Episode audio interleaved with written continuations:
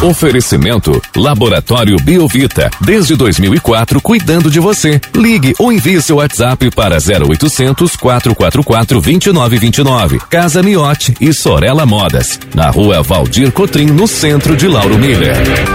Meteorologista Peter Scheuer. A segunda-feira começa com um certo nevoeiro aqui na área central da cidade. Conta pra gente qual é a previsão para o dia de hoje também para o decorrer dessa semana aqui pela nossa região. Peter, muito bom dia. Bom dia para você, Juliano, para o Thiago, para todos aí que nos acompanham. É, exatamente. Esses nevoeiros eles vão aos pouquinhos se desmanchando, dando espaço ao sol. Mas é um dia assim com uma mescla entre sol e céu nublado. É um dia assim que tem os dois. Ora, o Sol ele se faz presente, ora as nuvens tomam conta do espaço do céu, mantendo um aspecto do céu mais encoberto. E por conta do aquecimento, a temperatura chega até próxima aí dos 30 graus, pode voltar até aquelas pancadas com trovoadas bem mal distribuídas de verão, de maneira assim totalmente aleatória, enquanto numa área ocorre um pancadão com chuva, trovoada, granizo, ventania, numa área próxima vizinha não passa de uma ameaça ou do aumento das nuvens. Na terça, quarta, são dias que seguem com alternância entre nublada, períodos de sol. Quem sabe uma garoazinha bem fininha, isolada, assim pela manhã, até não pode ser descartada porque tem bastante umidade vinda do Oceano Atlântico, ela pega até a Grande Florianópolis. Então, quem sabe alguma nuvem estratificada pode ser que chegue aí no sul do estado e traga uma garoa rápida, assim pela manhã, mas é bem isolado. É mais é tempo bom mesmo. Durante a tarde, turno da noite, como vai estar tá quente, vai estar tá abafado, pode voltar a ter essas pancadas com trovoadas mal distribuídas que acontecem por conta do maior aquecimento diurno. A temperatura ela segue dentro da normalidade, né, próximo acima dos 30, 33 graus. O vento ele fica predominante do quadrante norte a nordeste, com rajadas que variam entre seus 30, 50 quilômetros por hora.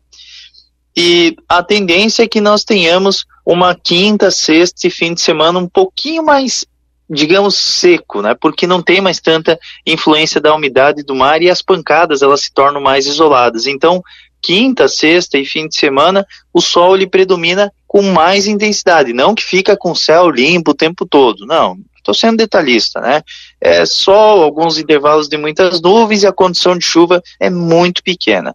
É, a temperatura ela segue ainda elevada porque o sol lhe aparece, predomina. A temperatura deve ficar próximo acima dos seus 30 graus. O vento ele fica predominante do quadrante nordeste a norte, com algumas rajadas, é, rajadas que variam entre seus 30 a 20 quilômetros por hora.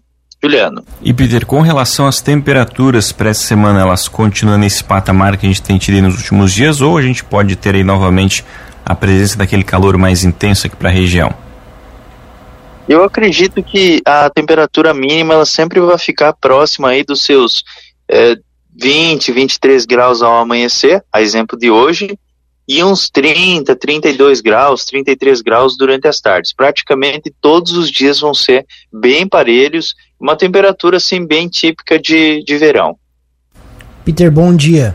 Para a região norte do nosso estado, tem algum alerta de chuva mais severa? Porque, inclusive, as chuvas já estão causando transtornos, né? Com a BR interditada desde ontem à noite. Tem muita chuva para cair por lá?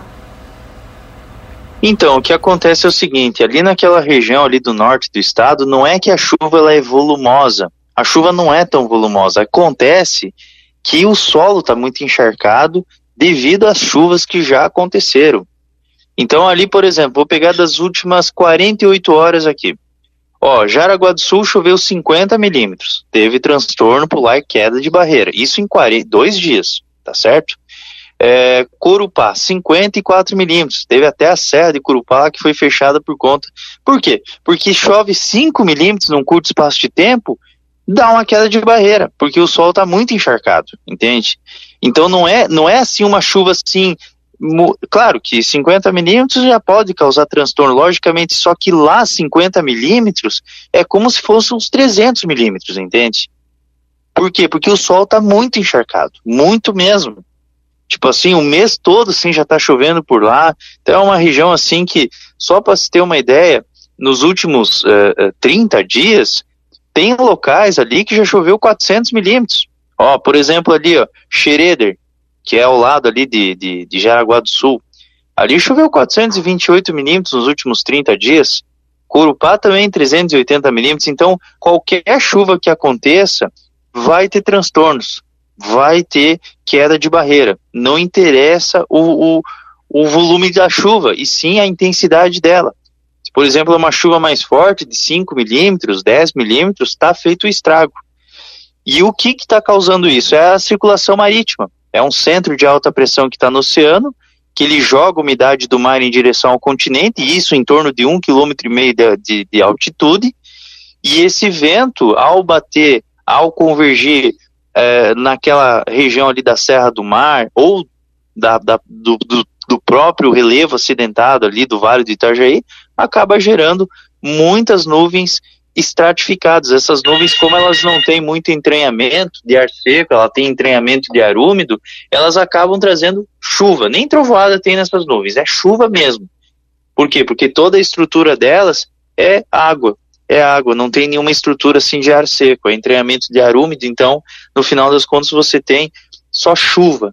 E essa chuva aí persistente, associada aí a todo esse volume que já teve, tá, tá feito o problema, né? Tá, tá feito aí é, é, o transtorno no caso, né? E Peter, os modelos têm apresentado quando que a gente vai ter um tempo mais estável, um tempo mais seco aqui para nossa região, sem essa presença de chuvas?